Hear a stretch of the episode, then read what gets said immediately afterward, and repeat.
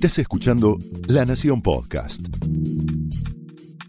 A continuación, Pablo Sirven explora el costado más personal de las figuras más importantes en Hablemos de otra cosa.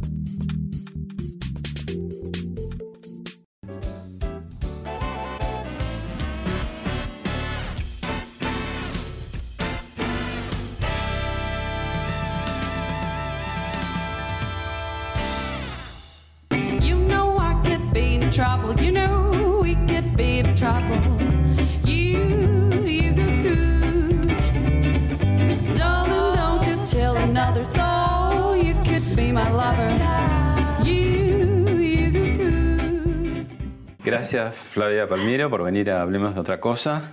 Y Un placer. Si vamos a hablar de otra cosa, más todavía. Bueno, habría que- De otras cosas, de muchas cosas. claro, hay muchas Hay cosas. tantas, sí. Bueno, ¿qué, qué diría tu tarjeta de presentación? Flavia Uh. Palmiero. Tan fuerte y frágil a la vez, sí. Absolutamente eh, descriptivo de, de quién soy.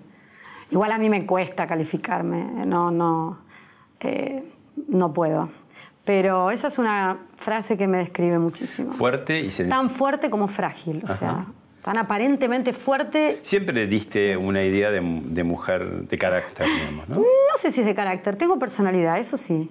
Eh, me siento, soy auténtica, entonces es como que eh, eso se paga caro muchas veces. Y también eh, está bueno, o sea, eh, no me va, no me va, o sea, lo que ves es lo que hay, ¿entendés? Entonces soy sumamente transparente, entonces se me nota cuando algo me gusta, cuando algo no me gusta. y cuando, qué sé yo, no sé, cuando estoy... Y no pasa nada tampoco con ser así. Está No, bueno, claro. No, no te pensá no que hace falta que te justifiques. Ya vamos a hacer los números de cuánto hace que estamos ¿Cuánto de acá. frágil y cuánto de carácter? Eh, Según las épocas, según lo 50 que y te pasa. 50, sí. Mm. No sé si según, es según el día. O Claro. sea, la verdad, yo por ahí a veces me levanto súper contenta, después vuelo una mosca, me pongo triste, vuelvo, no sé, miro una cosa y me puso bien, no sé, es como, soy muy, muy, muy ciclotímica, sí. Pero en cuanto a lo que es la fortaleza, es real. O sea, a veces por ahí vos te crees que si, uy, esta mina se lleva el mundo por delante, y ni loca. O sea, yo entro a un lugar y la gente cree que yo, eh, que no, soy súper tímida. Mm. Jamás nadie podría decir eso de mí, pero yo lo puedo decir. ¿Ventajas y desventajas de haber empezado tan, tan chica? La ventaja de haber empezado, ¡uh! ¡Ay, me muero!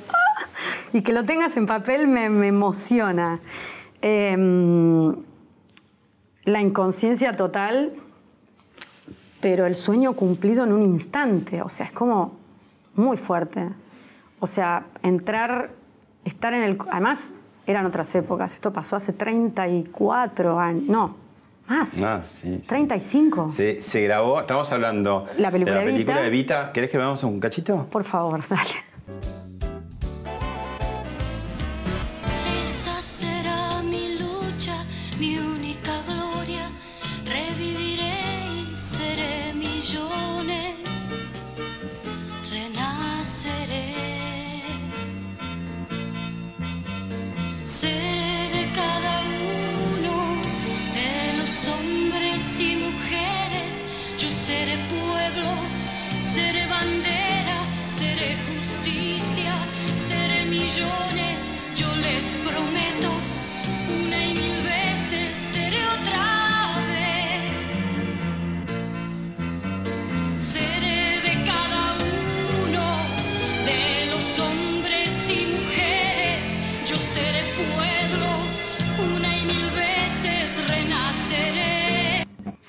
¿Fue tu fuerte. primer trabajo? Sí, mi primer casting. Uh, wow, ¿no? Para ¿no? Nada, nada. Año- ¿Y vos estabas ya con esa idea? Sí, yo de chiquita soñaba, pero en esa época no podías decir que querías ser artista, porque era mala palabra. Nadie quería ser artista, nadie quería estar en la televisión. Yo moría por estar en la televisión. ¿Vos te reconociste en esa chica? Sí, ¿Y, y qué, qué tren? Precisamente lo que vimos recién, si lo podemos explicar a la frase que yo te conté hace un ratito describiéndome, ese final de la película, entra, vos ves a esa chica que va caminando, esto era retiro, ¿no? Que llega desde una cosa de desprotección y cuando se descubre su cara, ahí ya Se saca las lágrimas, se transforma y encara la vida. Y ese es el personaje. Claro, contemos para los que no lo vieron que en realidad eh, atraviesa la vida de Vita en ese viaje En ese viaje iniciático, ¿no? De inicial que- Junín o de los toldos. Claro, desde los toldos que ella eh, soñaba con su propio futuro. ¿Y tu tren de la vida? Y yo creo que, que- que sí, todavía estoy en el tren. todavía estoy en el tren. ¿Cómo, cómo es esa No, travesía? que- ¿Cómo son las estaciones? Oh, Dios. Eh, no, esa, ¿Cómo esa- es la locomotora? Sí, eso, la locomotora soy yo. Sos vos. Sí, porque yo arranqué de cero. O sea, esto es eh, tal cual.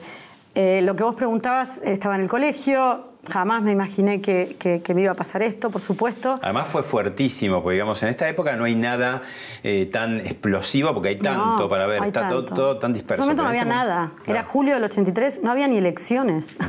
La película Era se todavía gobierno militar. Claro, gobierno militar y se filmó en la clandestinidad. Yo cómo llegué a eso, la verdad, eh, increíble. Yo dije, bueno, pensé que en ese momento para ser actor, que era lo que yo más soñaba, te descubrían en una publicidad y te convertías en un actor popular. Estaba muy frecuente eso. Entonces yo creí que por ahí de esa manera iba a entrar eh, a la televisión. Entonces no sé cómo me enteré de una chica, una representante así de, de modelos. Fui con mi mamá, llené el formulario un miércoles, pero esto es tal cual. El viernes a la mañana me llaman para decirme hay un casting de una película. Yo estaba en quinto año y eh, hoy es el último día. Y digo, ¿una película? No te decían de qué era, porque estaba prohibido. Y entonces casi no voy. Esperé que mi mamá venga de su trabajo y que me pase a buscar y me lleve. Llegamos ahí. Entonces cuando llegué, bueno, me vieron la cara, que era lo que más les, les interesaba. Te lo hago corto. Eh, ahí hablaron de Evita, yo, colegio, prohibida la palabra Perón, prohibida la palabra Evita, o sea, los libros, nada, no se había estudiado nada sobre ella, ni imágenes tampoco, porque tampoco en la tele se podían ver. O sea que yo desconocía al ¿Y tu personaje. familia qué, por qué ideologías No, andaban? de todo, no, de todo se hablaba, sí, de todo, de todo, de todo. Eh, había escuchado las anécdotas de, de- de esta mujer, ¿no? Mm. Especial. Y bueno, y me, me preseleccionaron a la semana, así que en tres semanas me eligieron, hice una prueba fílmica, era la más parecida, era la que quería Miñona, Eduardo Miñona, que fue quien... Y él tiene una anécdota que unos años después yo le pregunté por qué me había elegido, porque imagínate que es la persona que te cambió la vida. Eh, entonces me dijo, no, porque además de ser parecida, gracias a Dios dijo talentosa, no lo puedo creer, bueno, eh, dijo, cuando viniste a la oficina con tu mamá, eh, vos te sentaste adelante y tu mamá atrás. Fuiste la única que hizo eso.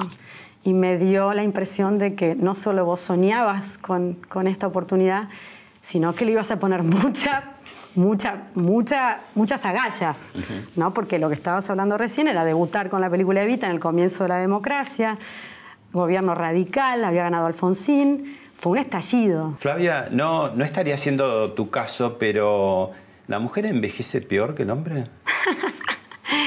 No. Uy, ya nos vamos a, vamos a entrar en la, en la- en la pelea de esta guerra de los sexos, no, por favor, que, que ya vamos a hablar de eso si querés. Tengo mi opinión muy diferente. Eh, la mujer, no, no. Y menos ahora, no.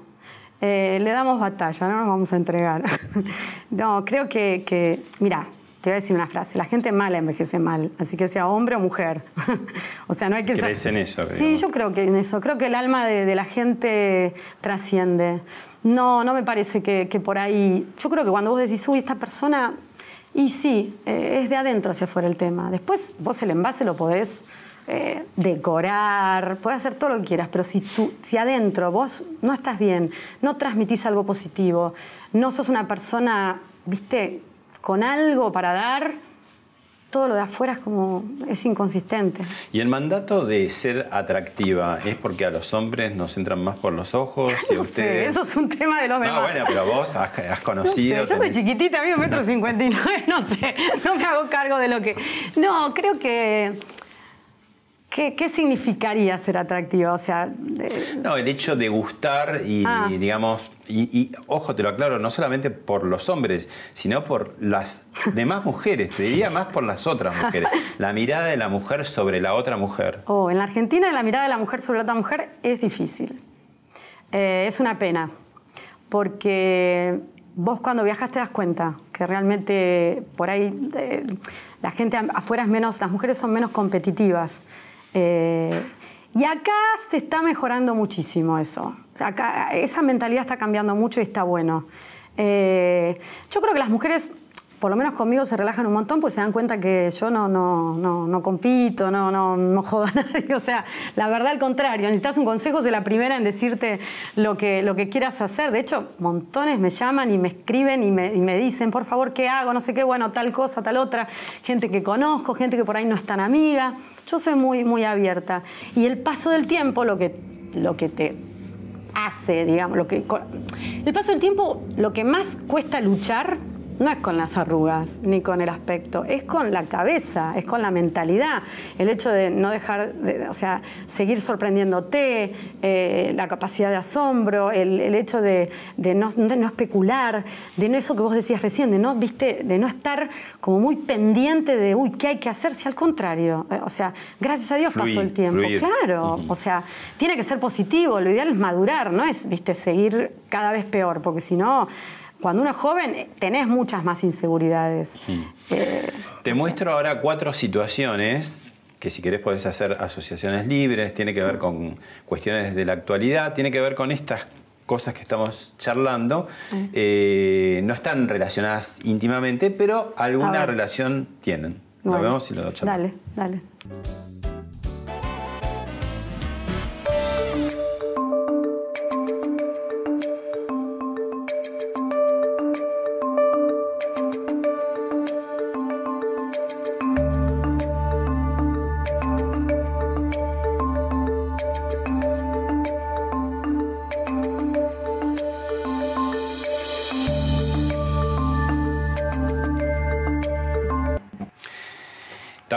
Interesante abanico, ¿eh? Lo, que eran las marchas, pro aborto, sí. anti-aborto en el Congreso, después este, la- la- el Encuentro Nacional de Mujeres entre Leu, muy masivo, leí también con incidentes, y dos situaciones de cambios de, de- de costumbres. Por un lado, el poliamor de, de Florencia. Peña, y por el otro lado, Mirko y Marley, ¿no? la paternidad o la maternidad solitaria. Bueno, con todo eso, dame una devolución, como se dice. Bueno, vamos, pa- vamos, vamos por, Por- temas, ¿no? sí. Eh, a mí lo que me preocupa mucho de... Vamos a hablar específicamente después de cada cosa. Mm. Pero todo esto que vos me hablás, me preocupa que en la Argentina solo hay una sola campana. O sea, de todos los temas, si bien hay gente que expone, es como que se toma partido por una cosa y se condena lo otro. Lo Bueno, cual- la grieta sería, ¿no? bueno, pero no, Para no, cada pero- tema hay una grieta. Claro, pero lo que pasa es que enseguida es, es correcto, políticamente correcto, opinar a favor de esto, porque si no, te matan, ¿entendés? Entonces, empieza a ver como, más que una grieta, empieza a ver sobre un tema una sola campana. Porque empieza como a, a- a expandirse y la otra gente que piensa diferente no se la escucha y se la condena. De todos los temas pasa lo mismo. Eso es lo que me preocupa como, como mujer, como ciudadana, porque yo siento que la mentalidad es algo muy importante en nosotros, que pedimos que los demás hagan lo que nosotros no hacemos. ¿Qué decís? Que el que habla más fuerte, porque siempre en un tema hay alguien que habla más fuerte. Sí, por eso. ¿Y qué es más escuchado? Sí. ¿Y qué es menos condenado? Y ese cohibe de pronto al que tiene la voz. Totalmente, ¿sí? claro. Va achicando y se produce como... Entonces, primero, eso es lo que no me gusta. Perder riqueza en el debate. Claro, ¿no? no, no solo riqueza en el debate, no se da la oportunidad de que esa que haya, que haya, no sé si la palabra es dos verdades, sino que son las dos caras de ese mismo tema o de esa misma moneda. Entonces ya estás anulando al otro. Eso no me gusta. Ahora vamos por temas. El aborto. Un tema muy, muy controvertido y muy difícil para mí ¿eh? de tomar un lado o el otro. Porque hay diferentes, eh, totalmente diferentes personas que sufren. Eh, es una cuestión humana. Entonces es muy difícil decir yo estoy de un lado o estoy del otro. Hay mucha gente con la cual vos hablas que les cuesta definirse. Les cuesta definirse. Yo realmente te digo, yo estoy de pronto a favor, por supuesto, de, la despenalización o de que sea legal. No me gusta que, haya lugares clandestinos sobre este tema. Eh, no me gusta que haya mujeres que pierdan su vida. Pero también hay una vida. Me cuesta mucho, te juro, eh, me cuesta mucho. O sea, respeto muchísimo al que piensa que, que realmente no, no está a favor de eso. Porque hay una vida, o sea, es un. eh, es que- ¿Viste? O sea, yo por un lado entiendo a la gente que lo necesita hacer porque realmente eh, es un tema difícil. Por supuesto, dejamos de lado lo que son las violaciones y todo eso. Estamos hablando ya de, de lo cotidiano. Pero pienso que también hay una vida, entonces me cuesta mucho estar de un lado del otro. Quizás me gustaría, no se puede ¿No te- armar un mix, no- no- pero. ¿No te gustó, por ejemplo, la cosa futbolera que hubo de un No, lado no y me del gustó otro? la porque cosa de los futbolera. dos No. ¿sabes por qué no me gustó la cosa futbolera? Porque dejan afuera realmente a la, ge- a- a- a- a la parte humana de todo esto. Hay una parte humana acá en juego. Hay vidas que se pierden de los dos lados. Me parece que hay sensibilidades, hay gente que, que realmente eh, sufre mucho con esto. Entonces, no, no- no me gusta el Boca River en un tema que es muy difícil y que es un tema que va a llevar, o sea, no sé, no, no, no, no, o sea, No es se una lo- de la noche Claro, no es para definirlo de un minuto al otro, porque me parece hasta, hasta, hasta no frívolo, pero hasta muy superficial re- resolverlo de un minuto al otro. Te lo relaciono con el otro hecho que está un poco indirectamente está unido, que es el encuentro de mujeres, pero que Sí. ya, este, digamos, excede al tema del aborto, sino que es toda la problemática fe- feminista que estalló como nunca, Sí. ¿no? Desde un año a esta parte muy fuerte. Todo lo reprimido, como un resorte, abriste la caja y salió. ¿Cómo te posicionás frente a eso? Vos como mujer, ¿qué parte te gusta, qué parte no? Supongo que mucho de lo que dijiste también se aplica a esto. Sí, señor, se Pero aplica ¿qué, esto. qué- qué está- qué Eh, sucede en vos Bueno, con las soy- reivindicaciones? Claro, yo soy una mujer que, que a los 17 años salí a, a- a- a pelearla, ¿entendés? Desde un lugar pasivo, pacífico, perdón, no pasivo, sino superactivo, sino pacífico. Eh, me gané mi lugar. Gracias a Dios nunca tuve ninguna situación. Eso te iba a preguntar, siendo tan bella, ¿nunca la tuviste- tuve. tuviste Gracias a Dios no la tuve. Sí. Yo no sé si tuve suerte. Yo creo que eh, tuve carácter también, seguramente. ¿Viste? Te sacabas Ahí la de carácter. la personalidad, pero no desde un carácter, de un mal carácter. Porque acá también, viste, el tener carácter tiene mala prensa. No, no, no. El mal carácter es horrible. El carácter de decir, no, no, no, yo sé que hasta acá llego, ¿entendés? Y yo sé que hay ciertas cosas que las voy a conservar y que las voy a respetar. Nuestro medio es un medio muy particular. Esto no es la ONU, que sabes que dónde empieza la responsabilidad de uno, digo la ONU por decir algo. Digo, un trabajo en el cual vos sabés dónde termina una responsabilidad empieza la del otro. Acá se superponen, hay egos, hay situaciones que pueden ser confusas, que pueden dar lugar a confusión, porque es parte muchas veces del juego. Es muy difícil establecer acá eh, los límites. Además, en tu laburo Muy se difícil. trabaja con el cuerpo. con el cuerpo, con las emociones, con la sensibilidad, con los sentimientos también. Entonces, insisto, hay cosas confusas. Me parece que también ahí pasa lo mismo. Cada caso es muy diferente. Cada situación es muy diferente en nuestro medio. ¿Se perjudica la, la seducción, por ejemplo, masculina con toda la, digamos, ahora decir, bueno, stop, stop, stop? Y si hablamos de eso, nos van a decir que estamos frivolizando el tema. Pero a mí me parece como que. A ver, volvemos a, a la pregunta inicial. Yo creo que vos me dijiste, ¿cómo, te- ¿cómo me manejé yo desde los 17 años? Y vos me hablas de empoderamiento ahora y yo vengo ejerciendo eso desde los 17 años. lo Naturalmente. claro, naturalmente. Es algo que lo tengo incorporado. Es algo que ¿No no. te decían en tu casa, ojo, tené cuidado, nena, No, que sí, no, tal no. cosa? No, no, no. La verdad que no. Eh, Surgió de vos manejé. y surgió naturalmente. Surgió No naturalmente. de una manera pacata, pues también podríamos No, decir, ah, claro, bueno, viste, claro. no me No, no, mires no, porque no, ya no. me... No, no. Eh, pero me parece que también uno establece los límites. O sea, yo sé que he sido una mujer, digamos, que, que- que- que no di lugar tampoco a, a ciertas cosas. Y también tuve la suerte de toparme con gente seria, que eso es, eso vos lo dijiste, Sí, es una suerte, es verdad, es una y es una gran suerte. Trabajé con gente súper seria, súper profesional y, y- y ya vamos a hablar de todo, pero digo, siempre tuve las ideas claras también, muy claras. Entonces, los objetivos claros, los las ideas claras y respetándome a mí misma. Pero eso es lo que me pasó a mí. Ahora, volviendo al tema, me parece que a mí me, me está... No me gusta que se haga una grieta ahora entre hombres y mujeres. No me gusta. Porque cada uno tiene un rol diferente. Yo no quiero ser igual a, a- a vos, ni a él, ni a nadie. Yo soy una mujer que me caracterizo por mí misma. Yo quiero que a mí me contraten porque valgo la pena, ¿entendés? No nada más que porque soy mujer, porque me lo gano. Y al hombre también, por ejemplo. Ahora, eh, está bien que haya muchas mujeres que por ahí no, no pudieron, no tuvieron la oportunidad, no se pudieron expresar realmente libremente. Eso es, verdad que ha pasado y, que, y por eso vemos todo esto. Yo las respeto. No, no me gusta. eh, no me gustan los extremos, no me gustan las grietas, no me gusta, o sea, no hay caso, ¿no?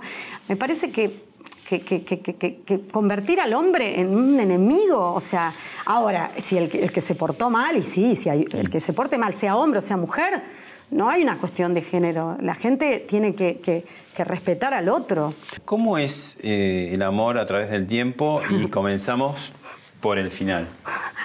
Ay, qué buena foto, gracias. Eh, y acá estamos, somos una pareja que estamos juntos hace ya seis años.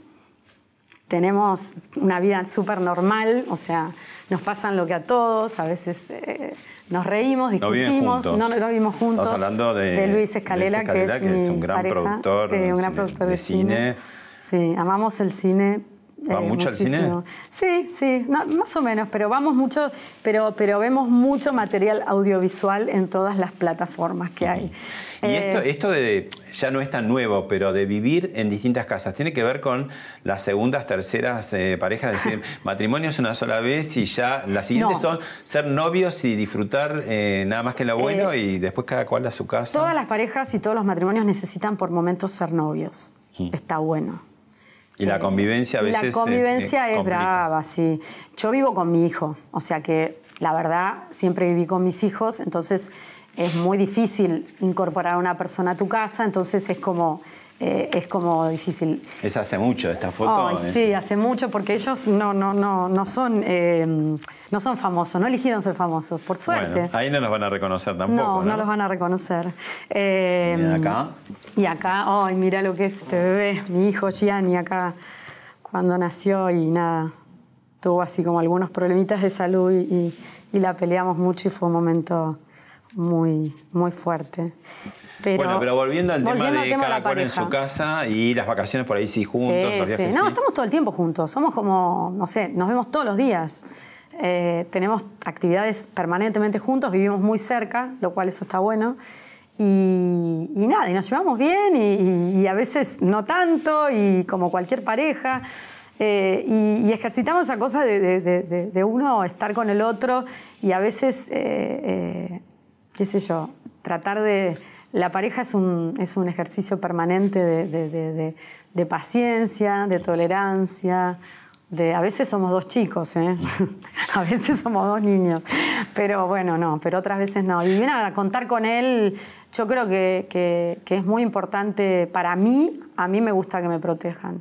Precisamente, la verdad, eh, cuando vos dijiste cómo era yo tan fuerte y frágil a la vez, a mí, por ejemplo, en la pareja, si bien soy cocorita y por supuesto te digo, no, este vaso va acá, no, este vaso va acá, no, este vaso que, no, este vaso es transparente, no, es rojo. Soy así como todas las mujeres, por supuesto. Pero a mí me gusta que en una relación el hombre Yo leí ahí sea, por una revista y te más- pregunto porque... sea- tenga cierto poder. Ah, eso te iba a decir, porque Sí. eh, leí en alguna revista... Cierto poder sobre mí, ¿eh? Sobre la, por- sobre la Y relación. te pregunto, porque dicen, me gusta que me dominen, que puede tener Sí, muchas... la palabra este, sí, bueno, tiene muchas asentencias. A veces uno dice cada cosa que. Eh, no es que me dominen, porque soy a veces un poquito indomable, pero no, lo que me pasa es que, a ver, si quizás lo explico bien. Yo soy una mujer que he estado muchas veces sola, mucho sola, y soy muy independiente y muy Te autosuficiente. autoabasteces. Claro. Entonces, cuando una mujer es así y está con un hombre, el hombre puede perder, digamos, su, su, su fortaleza. Al hombre le gusta muchas veces este, eh, poder eh, cobijar a la mujer, protegerla más que, más que todo. Al hombre le gusta eso. eh, y, y- y bueno, entonces yo creo que uno tiene que dar el guiño de decir, bueno, eh, eh, cuídame. Pero para que alguien te Cuídame. proteja... Y para- yo también lo cuido, ¿entendés? Yo soy muy mamá también de, de todo. Pero digo, me parece que, que está bueno, porque si no, eh, es un ratito cada uno también, es un ratito cada uno. Hay momentos en los cuales uno tiene más poder, entonces le decís, lo ayudás o, lo- le das buenos consejos y en otro momento el otro está. No está bueno ni estar muy por abajo ni muy por arriba, ninguno de los dos. Tratamos de compensar. Creo que es lo ideal. Pero no, no está mal, no está mal. A muchas mujeres les gusta eso. ¿eh? Por ahí es un prejuicio, pero da la sensación que cuando uno pide protección en, en- relaciones afectivas, la- la- la más característica es la de padres y madres e hijos, claro, ¿no? claro. Siempre se necesita que alguien sea mayor. ¿Vos tuviste como una tendencia a, a que te gustaran más los, o te atrajeran más los hombres sí. más grandes? Pero más por el hecho de que yo a los 20 años ya tenía 40. Ese es el tema. Vos entendés que yo a los 17 años, cuando yo salgo al mundo a trabajar, cuando mis compañeros estaban pensando que, se iban, a, a- que iban, que iban a hacer el sábado a la noche, yo estaba haciendo la película Evita. ¿Entendés? Y yo estaba pensando en qué programa de televisión iba a inventar. Eso te hizo madurar eh, claro. mucho más. Tiene que ver más con la Y maduración. entonces los chicos de tu edad te Y resultan claro. como... No, no, es que era obvio. Yo cuando conocí a mi ex marido, yo tenía 20 años y él 33. Ya él quería casarse y yo también, y tener hijos, ¿entendés? Pasa más por el hecho de los proyectos de vida que, que yo podía sentir que lo, que, que- que lo concretaba. ¿Nunca tuviste una pareja de tu edad? Sí, he tenido parejas de mi edad y he tenido menos también. Menos No, no. Sí, pero no. Creo ¿Y ¿Te que. ha resultado raro la de menos? de No, pronto? no, creo No, que. porque por ahí es de menos y te protege también. Por eso te. que- No, a ver, lo que yo quería decirte es que, primero que además, vamos a, a decir la verdad, Ya los hombres todos tienen 14 años. Todos O sea, los hombres, Todos tienen 14 años. O sea que, no, eh, que- que relájense. Mm. O sea, no hay edad, los hombres son todos iguales, son todos niños. ¿Qué significaría tener 14 años y No, ser es que son, y porque el hombre siempre, siempre es niño. Es, es- es una cosa, es así. Lo que pasa es que, qué sé yo, tiene ¿En más qué que te ver. demostraría, por ejemplo? Son niños, no sé cómo explicártelo, pero son niños. Son niños que siempre hay que cuidarlos también. ¿eh? Hay Y que... eso de- despierta en vos el instinto maternal, entre comillas y sin comillas. Sí, sí, obvio. Pero creo que más allá de que no soy una mujer que. A ver, yo no, no me fijo en la edad de los demás porque tampoco quiero que se fijen en la mía. O sea, la realidad es que me parece que, que- que estar pendiente de un documento con una persona es una barbaridad. No, no me parece. Creo que la persona. Eh, lo importante es, es- es- lo especial o, lo que tenga para, para lo interesante que sea. Eh, no, no, hay mucha gente, o sea, insisto, categorizar a la gente por su edad es para mí una locura y lo fui siempre así y, y me crié también así, ¿eh? Mis padres me criaron así, mi mamá. Entonces es como que estoy acostumbrada. Pero, qué sé yo, no hay reglas. A mí te puedo decir lo que a mí me gusta. ¿Qué te gusta? Eh, eso, que me gusta una relación en la cual eh, pueda escuchar y ser escuchada, que, que me gusta que, que me cuiden. ¿Por qué? Por lo que te quería decir antes. Porque como soy tan autosuficiente, cuando estoy con alguien no quiero seguir siendo, ¿entendés? Quiero relajarme un poquito. Eh, necesito relajarme un poquito. Bueno, todo esto parecería un largo prólogo para entrar en el capítulo, que esperemos que sea corto, capítulo Franco Macri. Ay, Dios. Bueno, yo primero y principal, por, por respeto a mi pareja actual, es como que obviamente no, no ya hablé de demasiado. Hablé ¿Sabes qué vamos a hacer? Son sí. archivos que se desclasificaron hace Todo, poco, sí. vos los desclasificaste, Sí. hiciste algunas declaraciones, bueno, Está lo bien, tratamos con. No hay problema, no hay problema. revisionista. No, pero creo que tiene que ver más con el hecho de que, de que no especulen con que eh, alguna declaración puede llegar a ser. Yo hablé muchísimo, fue una gran relación para mí, estuvimos en pareja dos años, eh, realmente fue, fue, fue muy lindo. ¿Y qué, eh, qué es lo que te atrajo, no, digamos? no. Creo que, que, bueno, que eso ya lo expliqué en su momento, me, me sorprendió mucho y fuimos muy felices los dos, pero lo dejaría más para, para lo privado y, y como ya pasó el tiempo no tengo, no tengo que dar ninguna Lo que pasa es claro, es, fuera de cámara hablábamos de- de- del tema, que el tema se reactualiza Sí. porque, bueno, el presidente de la nación es el hijo, ¿no? Sí, claro, ¿no? eso también es inédito en, en- en- en alguien, como, como que nadie no, seguramente no, eso no, no me molesta en lo más mínimo, no, no, pero claro, obviamente llama la atención, eh, llama la atención y bueno, es- son cosas que pasan. No, no, no debe ser muy frecuente, no, mucho, no, a- mucha gente no le pasa esto, pero bueno, a mí me han pasado cosas muy especiales, como lo de Vita también. Te voy a hacer una pregunta atrevida, porque Sí. cuando en esos dos años, digamos, Sí. entraste en un clan este, grande, y. Tano, como son los Tanos, que son muchos. Yo también siempre. soy muy tana. Claro, Yo vengo, de, o sea, de Sicilia, mi- mis, dos familias, mis dos familias Es, yo soy siciliana, Sicilia, la así que la somos. oh, no, viste, mira, no soy vengativa, mira qué Ah, raro. mirá. Pero tengo, tengo un espíritu fuerte y apasionado. Bueno, no me distraigas. Eh, eh, quería decirte que el, el clan Sí. Macri, enorme clan, familiar, muchos. Y vos eras una mujer muy joven, que estabas con el... Con el- Pero una mujer muy joven que, insisto, yo ya había hecho de ya todo. a esa altura ya tenías como 60, Tenía- seguro decía, Claro, no sé, pero tenía. más de lo que tenés, mucho más de lo que tenés ahora. Yo creo que era más grande que él incluso. ¿Que Franco? Franco tenía 14 no, años, No, no, lo que digo es que, es que, es que mm, yo a los 31 ya había hecho laboralmente Todo. ganado todos los títulos que se Mm. te ocurran. Eh, económicamente también. Eh, mis dos hijos, ya me había separado. Eh, era una mujer, quizás no habitualmente para una, una chica de 31 años, Con mucha vida, con, con una mucho vida, recorrido. claro, pero una vida fuerte, elegida. Entonces, bueno, por eso. Pero me sentí muy cómoda, ¿eh? No, me hicieron que te- sentir muy cómoda. Lo que muy te decía, cómoda. ese clan también con muchos varones y muchos varones muy expectantes. Digo, ah, el, el Mauricio, por ejemplo, pre-Juliana, sabemos que era como muy. Digo, no hubo situaciones o, o se respetaba, se respetaba, digamos, este, a, la, a la novia. Muy respetada, Mm. sí, muy respetada, súper respetada. Eso es lo máximo que te puedo decir, sí. sí. Y soy muy cautelosa con esto por mí, porque soy una mm, mujer que soy así para todo. Entonces, eh, soy muy cuidadosa de, de lo que hablo porque tengo ganas, porque yo soy así. Y la última. Porque ya- estoy acá hace 35 años, o sea, ¿entendés? No, me- no, no, no es que arranqué con eso, ni tampoco que eh, no me molesta, lo- lo- soy transparente, pero tampoco me gusta anclar en eso. Claro, por eso va Por a ser. respeto también, porque soy muy respetuosa. Por eso va la Por última. de- respecto a mi actual pareja y por respeto, por respeto a esa relación, que fue muy importante para mí. Bueno, ahora te voy a mostrar qué, qué hacías cuando sucedía esto. A ver.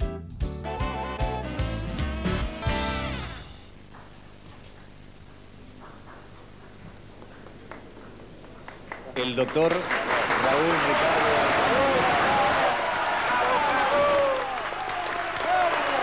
hace entrega la patria! ¡Viva el Carlos Saúl Menem! ¡Viva la memoria del general Perón! ha hecho ¡Viva entrega de la banda presidencial al presidente de la nación, doctor Carlos Saúl Menem, juntamente con el bastón presidencial. ¿Dónde se, estaba? Se terminaban los años 80 y empezaban Claro, los julio del 90. 89 yo estaba en el Teatro Maipo haciendo la primera ola está de fiesta. Exactamente el 6 de julio del 89, Sí, se- sen- la claro. transmisión del mando adelantada. De Por eso te digo julio del 89. Eh, soy muy memoriosa para ese tipo de datitos. Estaba en el Teatro Maipo eh, haciendo la primera ola está de fiesta y batiendo un récord histórico para el Maipo, 60.000 personas en un mes y medio. O sea, estaba haciendo tres, cuatro funciones por día. Eh, en un momento económico bravísimo. Claro. Porque Sí, toda la gente No cree que fue nada. 2001, pero 1989 No, no, fue no, no año- ganabas nada. O sea, no, no, la entrada de teatro estaba a 0,50 centavos de dólar.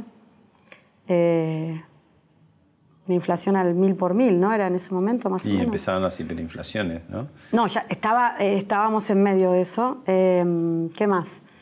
Mi hija había nacido hacía muy poquito, tenía cinco, cuatro o cinco meses.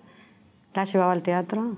Eh, Contame la ola, la ola que primero fue verde, después fue de fiesta, después fue Flavia. Flavia, después fue todo. ¿Cuántas variantes hubo? ¿Qué- ¿Qué, Muchas. fue la, la ola, digamos? Y contame qué era estar en la cresta de esa ola. Sí, claro. Qué loco, ¿no? Que se llame la ola y después estar en la cresta de la ola. La ola fue una elección mía porque yo podría haber sido actriz seria de cine. ¿No? Bueno, no es incompatible una cosa con la otra. Sí, pero en la Argentina a veces Te sí. encasillan, Te ¿no? encasillan, sí, sí. No, Entonces igual yo en ese momento... Pasaste a ser la conductora infantil, ¿no? Claro, no, yo en ese momento la- realmente eh, el dato curioso era que eh, después de Vita realmente se me abrieron las puertas de- del cine eh, en serio y fuerte. En ese momento se vino el destape en la Argentina, se filmaba fuerte y me ofrecían todas las películas con desnudos. Yo no quería saber nada. ¿No querías? ¿Por no, qué? ni lo, no, porque me daba como mucho pudor. Yo en ese momento no estaba preparada como actriz como para enfrentar ese tipo de, de cosas. Realmente no estaba. Entonces dije, no, no, no. Y tuve que correrme, porque realmente, de verdad, todas, Todas las propuestas eran tremendas, porque eran películas muy fuertes en ese momento. Entonces, eh, de hecho, hay una anécdota de Luis de Escalela que en ese momento eh, eh, estaba preparando Atrapadas y que me, convocó a, a- a- a un casting. Yo fui con mi mamá Ah, y se acuerda, dice, no, vos, vos dijiste que no, que no querías nada, vos recién eras la chica Evita, eras como, ¿no? El, el- el momento del, del Ah, mirá el boom. encuentro en la prehistoria sí, del amor. ¿Viste? ¿Mm? Eh, no, me dio gracia porque yo mucho no me acordaba, pero me acuerdo que fui a varias entrevistas. Entonces, ¿Y cuál es la, de, dónde está la punta del ovillo de la ola? ¿Qué es lo, y la dónde- ola, la ola, la verdad, la punta del ovillo es de chiquita, yo jugaba que hacía programas infantiles. Es muy curioso. Pero de verdad. Yo ¿Pero ¿A miraba. quién se le ocurre llamarte, digamos? para- No, no, yo fui. Ah, o vos sea, te hiciste tu proyecto. Sí. Eh, no era normal que pase eso. Por eso. Bueno, yo entro en, en canal, empiezo a hacer publicidades después de Vita, muchas publicidades. Era la chica de los chocolates y hay una por ahí que si la remontan, la de lo alfajor, que fue como una cosa, un furor. Entonces eh, empiezo a hacer muchísima publicidad y me llaman para entrar en la televisión para coprotagonizar una novela con Linda Crystal, que venía de Hollywood para hacer su primera novela en Argentina, que era una argentina que se había ido a Hollywood. Entonces yo era la pareja joven eh, y ella era la- la- la- una especie de dinastía, viste, de ese momento. Año 87, creo. Sí. Entonces, eh, hago esa novela, una novela intensa, con un casting espectacular. Te juro, no puedo sacar ahora la lista porque son esos todas elencos de figuras. antes, multitudinario, todas pero es que primeras figuras. Todas primeras figuras y que realmente se convirtieron en- en en fuertes. Entonces, y yo era principiante total, o sea, yo no había podido estudiar. eh, y de verdad, es, es duro cuando entras en una novela con esos monstruos y no tuviste oportunidad de estudiar. ¿Vos habías terminado ya el secundario? Había terminado recién el secundario y mi mamá me hizo entrar a la facultad a estudiar abogacía porque quería que, que estudie una carrera ¿Y- y qué seria. hiciste y la tuve que dejar. Cuando entré en la televisión dejé, le dije, mamá, no puedo. Esto es lo que más me gusta. Entro a la tele, hago la novela, termino la novela y como estaba en Canal 11 quedé con buena onda ahí. Entonces, al toque que termina la novela, en mi casa me siento a escribir un programa infantil. No me preguntes por qué. Te juro que es algo que no, nunca, eh, nunca, no sé, no me lo... Y que era el programa infantil que yo quería hacer de chiquita, que yo veía en la tele y que veía que quería hacer.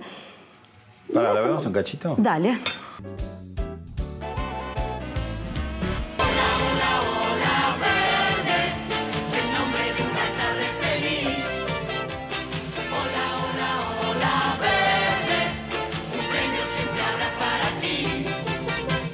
Nuestra ola, que está de super fiesta, nos mandan saludos, cartas, regalitos. Les agradecemos muchísimo todo el amor que nos brindan. Corazón de tiza, corazón. Uh, esto, fue, esto fue el comienzo de... Bueno, ahora lo vamos a ver. Ahora voy a contar la, la anécdota de cómo empezó esto, que vivía es una industria.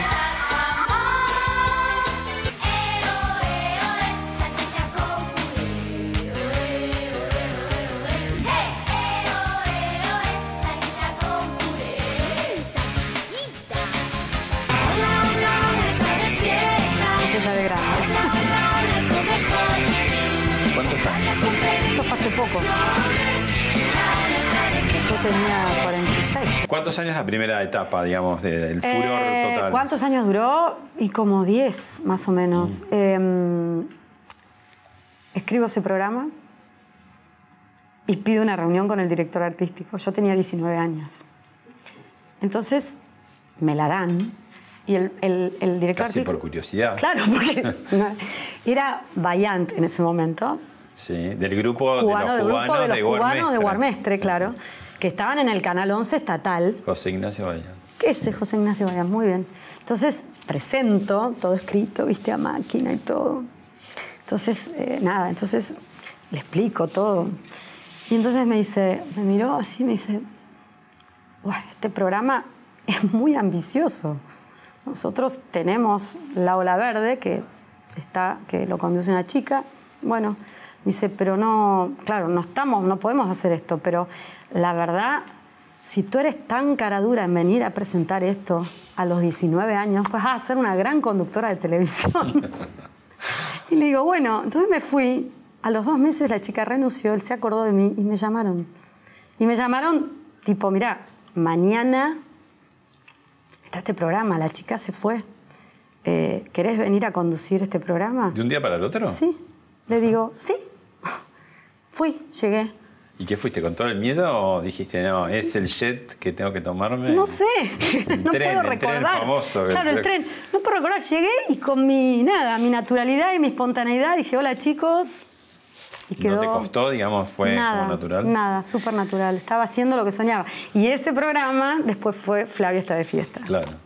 Y digamos, además, no es que es una época donde te tocó estar sola, porque de golpe estaba también. Me trajeron, sí, a la brasilera. Digamos, hablando de Y Quiritas bueno, y de y bueno. River y Boca, del otro lado. Mira, lo que, a ver, me iba, me iba demasiado bien, gracias a Dios, y obviamente había que... Acá empezó a sentirse algo que no estuvo bueno, a que hay que destrozar al otro para, para imponer a alguien, y eso no está bueno. ¿Por qué? ¿Cómo Porque se dio? sí, porque ahí empezaron a inventar como cosas que no estuvieron buenas, totalmente improbables, como para tratar de, de- de- de- de molestarte. Y te estoy hablando hace mucho tiempo, ¿eh? no es de ahora ese tipo de cosas. Y eso fue lo que, lo que fui una de las primeras en sentir eso. Y dije, para, qué pena, si somos tan diferentes. Porque realmente muy diferentes. Podían convivir Totalmente. Había totalmente. mercado, digamos, como para... Total, la Argentina es un mercado chico, hay que decirlo, y siempre lo fue. Mm. Pero, era una pero- época que los chicos todavía veían mucha televisión. Pero no obvio, o sea, tranquilamente podíamos convivir, Sí. pero tranquilamente, además realmente éramos dos tipos de programas diferentes. Yo ni lo había visto nunca, el de ella, ni era nada que ver con ella, ni nada que ver con el programa, eh, nada que ver. Pero bueno, empezaron a pasar esas cosas que no estuvieron buenas. Eso sí, eso, eso eh, la verdad... Eh, Sí, te duele, sí, claro, ¿cómo no te va a doler? Sí, porque no está bueno que digan cosas que no son. Eh, nunca te vas a acostumbrar a eso, jamás. Bueno, y en la ola de pronto... Así que bueno, ahora pronunciamos la misma, la misma crema para la cara. Así que, Ahora están en el mismo bando. de claro, pronto. yo la pronuncio por lo menos. A mí me resulta Bueno, un poco más fácil. Escúchame, y en ese programa de pronto había chiquitos que no eran nadie y, y después se convirtieron en esto. No, genios. Agustina, acá la tenemos. Agus, eh, muy- hay muchos, ¿eh? hay muchos, hay muchos que, de pronto a veces yo no los nombro y todo, porque son tantos que eh, sí, sí. Y bueno, a ver, lo que me pasa con ella es que ella venía a verme al programa, ella lo contó como público y se enteró un casting y era para chicas grandes, era para chicas de 14, 15 años y ella tenía 8 y vino igual. Y yo cuando la vi dije, wow, es genial. Entonces dije, no, sí, sí, que, que, que esté, o sea, que venga, que, que trabaje. Y trabajaban muy bien todos, muy bien. Y nada, y era, ella era mi, mi, mi compañerita. Bueno, y hubo también Y otro. trabaja mucho y nada, es una gran profesional. Los chicos desde chiquitos, vos ya sabés cuándo están ahí por su papá o por ellos mismos. Mirá la anécdota que yo te conté de, de Miñona conmigo, eh, es, es tal cual, es tal cual. Vos reconoces, digamos. Sí, yo me doy cuenta. Cuando un chico realmente. Te estoy hablando hace mucho tiempo. Ahora, viste, como que todos los chicos quieren ser artistas. Eh, ellos, aún en esta época, no era para todos, porque ellos iban al colegio, trabajaban. Había que bancársela, ¿eh? No, no, era para, no es para cualquiera trabajar de chiquitos, ¿eh? No. Había otro chico que era Sí. Nicolás Cabré Sí. y hay un pasaje muy simpático de Son Amores que. Uy. Dios, ya me imagino lo que es. Yo mirando los programas para chicos, me acuerdo de una que era Mm. Sí. divina, ¿Ah, sí? divina, era como mi Sí. ídola, era lo, lo más. Mm. grande del mundo. Yuya. Me mataba. Ah, me mira, mataba. claro. Qué linda que era la, Bueno. La rompía, la dejaba así de chiquitita. Sí, bueno, Tenía un manejo yo, yo no los miraba, viste, en esa época Tenía porque yo era grande ya. Claro, pero no sabes el manejo que Yo era tenía. grande, pero Ah, vos- Después había otra que estaban ahí ¿Vos por atrás, por el costado, ¿En tratando de raguñar un poco el vestido, pero no llegaban ni a los talones. Bueno, eh. ¿por qué no? ¿Qué no, pasó? no, no sé, porque sería bueno ¿Qué te ordenar. pones celosa de yo ya? No, no, quiero ordenar, ¿viste? Porque, porque a mí me pone tan mal el desorden y que las cosas no estén en su lugar y, y- y que es como que quiero que ordenemos un poco esto, los platos, qué sé yo. Podría ser una chicana natural. O sea, esta escena es una escena escrita, guionada, pero podría... Está buenísimo, No. está muy natural los dos, ¿no? Bueno, sí, yo con, con, con, con Nicolás es, es una conexión muy ¿Qué especial. te acordás de, de chiquito, así como te acordás de Agustina? Esa autenticidad eh, es, es un, un tipo, es un tipo, eh, eh, era un tipo grande de chiquito, sí, sí, totalmente. Para mí es un tipo sumamente honesto, frontal, auténtico. eh, no cambió nada, nada. Ahí Es- tenemos un clip también de, de muchas de las cosas que hiciste vos. Ah, bueno, a ver, dale. Flavia Palmiero en María Sol. Una comedia para grandes varón. y chicos. ¿No te cree que es fácil dejar una vida tranquila? ¿Eh? Acomodada, que todo está Sí, bien. la última vez que se hizo alcance. Sí, pienso en eso, en la guita, en lo social. Como todas. Vení, vení. No, pero Fede, ¿ves lo que es esto? Dígale, no, ¿qué es esto? No, ¿qué es esto? No. ¿Sabes qué es esto? ¿Sabes qué es esto? Una joda para Videomatch. Aquí estamos. Uy, tenemos la suerte que hoy nos van a animar. Patricia Nos prepararon ya el fuego. Nos Está han buenísimo. cortado la picada, o sea que nos vamos a dedicar a, a- a comer, Comer, ¿no? A comer más. y a tomar. Ah, yo el tema con el, con el vino, no sé. Nada. ¿Vos sabés? Ah, me salvaste. Por más que estés con alguien conocido, pero también querés ser reservado, o sea, querés conservar tu historia. Les cuesta a los demás entenderlo. Porque, claro, hay mucho del otro, ¿entendés? Mucha gente que necesita. ¿Por qué crees que la gente necesita contar las cosas o necesitan transmitirlas? no lo sé.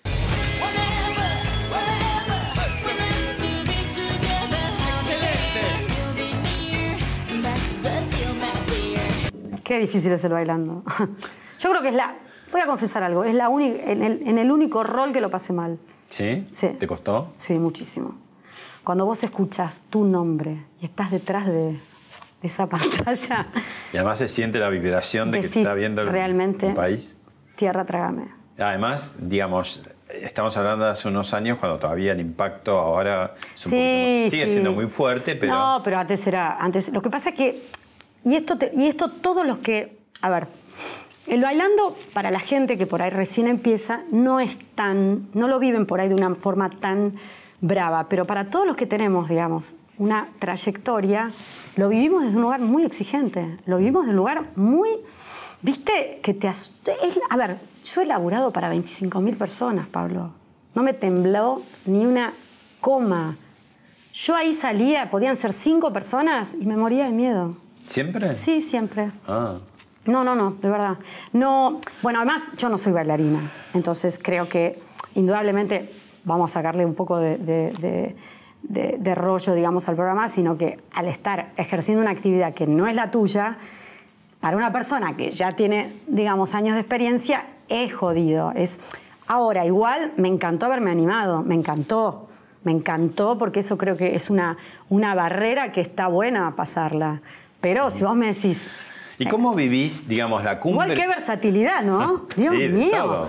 Dios mío, me todo. falta el libro, me falta el libro. Y, y teatro de, de verano. Y teatro y- de verano, todo. No, lo único que no hice fue vedette y el libro. Así que ya lo de vedette pasó. Hay tiempo, hay tiempo. No, no, no, yo- eso, eso ya no, ya pasó. Lo hice en Showmatch un poquito. ¿Cómo vivís que vos estuviste la cumbre cumbre? Sí. Porque el éxito Sí. es lindo, pero también Sí. hay que aceptarlo y, adaptarse a él. Y volver al llano y Sí. después subir. de- ¿Cómo son esas oscilaciones? Porque nunca me despegué del llano. Por eso no lo vivo sin ningún problema. Eh, yo tengo una frase que digo que yo toqué muchas veces el cielo con las manos, pero nunca despegué los pies de la tierra. Y es real, ¿eh? O sea, yo iba a, a- recorría el país, entraba. En el momento en que no cualquiera realmente metía 20.000 personas en un estadio. A veces llegaba a lugares y el estadio era prácticamente un galpón, que donde ponían sillas, y, vos estabas en el escenario y entrabas y había 10.000 personas, como sea, eh, gritando tu nombre. Pero sin embargo yo sabía que me bajaba de ese escenario, es un traje que te lo pones para estar ahí arriba. Después cuando te bajas te lo tenés que sacar. No puedes seguir con el mismo traje. El éxito se Entonces yo llamaba y mi hija, no sé, le bajó la fiebre o supermercado. o- Siempre fui así. ¿El éxito, Flavia, eh, se mide en la calle de, de acuerdo a que se acercan más o menos? ¿O cómo es? Ya no, no, nada. Yo no me fijo ya en esas cosas. Yo ya, no es que estoy súper, nunca me fijé en esas cosas. Siempre conviví como, la verdad, tengo más años de, de- de- de- digamos, de, persona, de personas que he Obvio, conocido. Toda tu vida. A mí me conoce todo el mundo. Yo- 16 años. Claro, ¿no? 17 años, o sea, yo, a mí me conocen en la calle, desde cualquier persona que, que está caminando hasta entro en un lugar, una todo el mundo, yo lo, lo siento eso. Entonces no, no, me, no me doy cuenta, o sea, convivo con eso. Eh, cuando viajo me saco un poquito la... la- de- por el hecho de que ya sé que no me están mirando y un poquito está bueno, sí, te, te desca- descansas un poquito, pero como lo vivo como tan natural, entonces es como que no, no, no me doy cuenta, qué sé yo, estoy bien, no, no lo comparto, pero nunca me mareé, nunca, no, no. Yo creo que eso tiene que ver mucho con la educación que me dieron en mi casa. Muchísimo. Hiciste un ciclo con políticos. Uy, sí, también había que jugársela. ¿Y? He sido muy inconsciente, he sido muy inconsciente. Eh, fue ¿Qué te dejó y qué, qué- qué te quitó el ciclo? Mira, cuando me lo propusieron, yo hice así que, uy, dije, mm, o sea, era lo único que no había hecho, que era entrevistar políticos, que sin ánimo de segmentarlos, pero no es lo mismo que, que entrevistar a un artista, un deportista. Entonces dije, ¿por qué a mí? No, porque vos ¿Qué eh, tiene de particular político rápido? Comparado con los deportistas. y tenés los que estudiar sobre ellos, Ajá. mucho, tenés que saber mucho sobre ellos, sí. ¿Y los egos son más fuertes o iguales o menores no que los artistas? yo lo manejé de otro lugar. Ajá. Yo, yo no, no, no, no, no, no era periodista política, no me interesaba. Eh, cuando me lo propusieron me dio miedo porque en la Argentina en ese momento, 2012, era un momento en el cual Plena grieta. plena grieta, pero pleno, eh, era como ¿Y cómo te meter tocó? la cabeza en la guillotina eh, en el momento que no había que ¿Y hacerlo. algo, algo, algo molestó? Sí, claro que molestó. ¿Por qué? No, nunca supe. Porque eh, yo nunca, nunca opiné en contra de nadie, nunca me metí con nadie, pero bueno, Pero te hicieron, no le gustaba mi cara. no le gustaba mi cara. Bueno, ¿te todo. yo. hicieron saber o Sí, te quedaste sin. me quedé, me quedé afuera del sistema, sin trabajo por primera vez en mi vida. Y fue horrible, horrible, desde todo punto de vista. Desde y lo económico, lo el castigo, personal. digamos, no supiste por qué. Claro, no. Y hubo situaciones de, de- que no las voy a nombrar que de daño particular. Em, pero más allá de eso, porque no, no me gusta victimizarme ni me gusta. Yo miro para adelante. em, el programa fue. Me encantó, me encantó hacerlo. Alguien que te quiere mucho te quiere hacer una pregunta. Hola amiga, ¿cómo va? Eh, anécdotas, anécdotas tenemos unas cuantas. Todas tienen que ver con que sos extremadamente eh, limpia y te gusta el orden y sos obsesiva, la verdad que... eh, pero bueno, igual te queremos, te quiero un montón. Estás este, de novia con un amigo mío de la infancia de Tortugas, así que nos conocemos de todos lados. Pero siempre quise hacerte una pregunta. ¿Qué, qué, qué te falta hacer? ¿Qué, qué no hiciste en lo privado o en lo profesional? ¿Qué, ¿Qué es lo que te falta hacer? ¿Qué es lo que querés realizar? Qué pregunta, porque a mí me cuesta mucho contar eh, lo que me gustaría hacer, porque después si no lo hago me quedo mal. Eh, lo que puede ser muy emblemático, pero ser realmente feliz. O sea, eh, uno a veces eh, sentís que, que, que, que- corres y que lográs y que, y que lo que estoy aprendiendo con estos últimos tiempos es a decir, che, estuvo, estuvo muy bueno lo que has hecho, eh, hay muchas cosas que me gustaría repetirlas y me gustaría disfrutarlas. Eh, si vos me decís, cuando yo hago el chiste de que, del cine, es una carrera que interrumpí, que me gustaría, por supuesto, retomar, eso me falta. Mi asignatura pendiente es retomar esa, esa carrera de cine, pero de grande, ahora que estoy grande. Decís, estás muy grande, eh, pero en las redes de pronto tenés tus presencias hot. ¿Adolescente decís? No, no, adolescente no, digo. No, en eh, bikini, tomás sí. esa. Te pasa que Bueno, me, me regalan bien, unos trajes digo, de ¿no? baño tan lindos que te juro que solo, pero de verdad, de verdad. Eh, Los lucís muy bien, digo. Bueno, en el testeo de mercado, vos pones una foto en, una, en un paisaje, pocos likes. Pones una foto en bikini y te ponen miles de likes. Pueden ser. Es gracioso, ¿no? La última. Cumplir años. Ah, cumplir años. ¿Sabes que me encanta cumplir años? Debo estar loca, ¿no? No, no sé, pues, decí por qué. Me encanta, no sé, porque celebro la vida. Porque soy una, un personaje, nada más, en esta foto están todos. Eh, mi mamá, que no hemos hablado de mamá, mis amigas, mis hijos, mi novio, mis amigos también, eh, y mis deseos también, porque estoy cerrando los ojos y, y soñando. ¿Qué sé yo? Yo cumplí muchos mis sueños, ¿eh? muchísimos. El primero, que era formar una familia y estar en la tele y, y- y- ser artista, lo cumplí. Y ahora ser feliz con todo eso. Y poder volver al cine, hacer un libro, eh, plantar árboles, planté millones. Porque me encantan las plantas, me encanta, me encanta la naturaleza, me encanta mi casa. Gracias, Flavia. No, gracias a ustedes, de verdad, por esta intensa charla. Espero que, que haya estado bien. ¿eh? Gracias.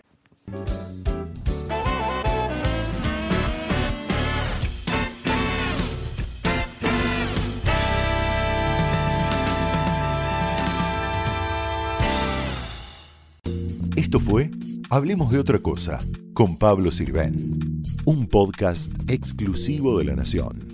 Escucha todos los programas de La Nación Podcast en www.lanacion.com.ar. Suscríbete para no perderte ningún episodio. Estamos en Spotify, Apple Podcast, Google Podcast y en tu reproductor de podcast favorito. Seguí escuchando La Nación Podcast.